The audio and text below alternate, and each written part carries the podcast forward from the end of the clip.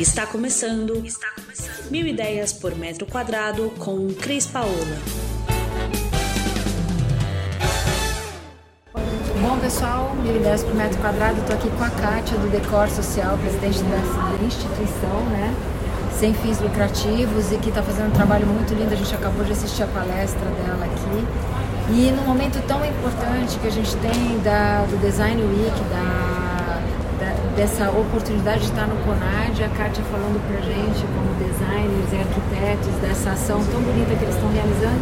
Eu queria que ela falasse um pouquinho para vocês que não puderam vir no evento, o que significa o decor social, como que as pessoas participam e o que você pode contribuir para que cada um pense um pouquinho mais no outro e não só em si, né, Kátia? Obrigada.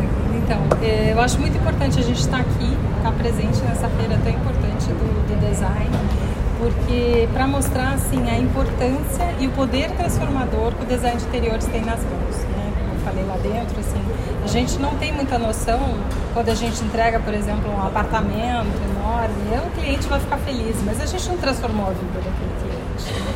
É, fazer esse projeto social que a gente faz dentro de abrigos de crianças ou à espera de adoção ou que estão lá por alguma situação de vulnerabilidade social, essas crianças nunca tiveram nada, nunca foram olhadas. Né? E a gente dá a oportunidade deles falarem, deles colocarem os seus desejos na reunião de briefing, que a gente chama, né?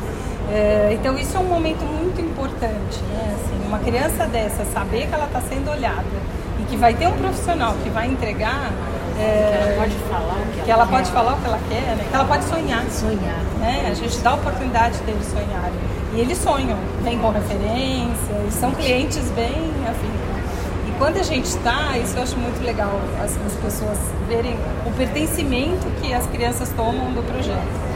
É, eles sabem que eu não sou quem faz, né? Que sou a coordenadora. Então, quando eles me encontram, eles falam: cadê minha arquiteta? Ah, minha arquiteta não vem hoje? então, assim, realmente eles acabam se achando clientes. Eu acho que o mais importante desse trabalho, Kátia, é o sonho que você realiza de alguém que não tem nem expectativa de um sonho. Isso é muito legal. E a gente viu os projetos lá dentro, as transformações, são, são transformações simples, que é o que nós profissionais temos que pensar que é muito simples essa transformação da tristeza para a alegria através do espaço. Isso eu achei fantástico. Eu mereço demais você ter participado aqui.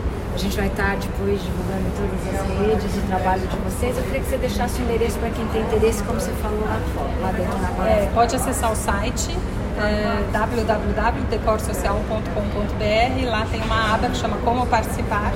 E aí pode se inscrever, a gente recebe as inscrições. Super obrigada. Bom, e a gente vai estar falando disso por aqui, gente. Tá. Você ouviu Mil Ideias por Metro Quadrado. Muito obrigada por acompanhar o nosso podcast. Conheça também o nosso site milideiaspormetroquadrado.com.br. Curta nossa página no Facebook e Instagram, Mil Ideias por Metro Quadrado e entre em contato conosco no e-mail contato arroba estudiocrispaola.com.br.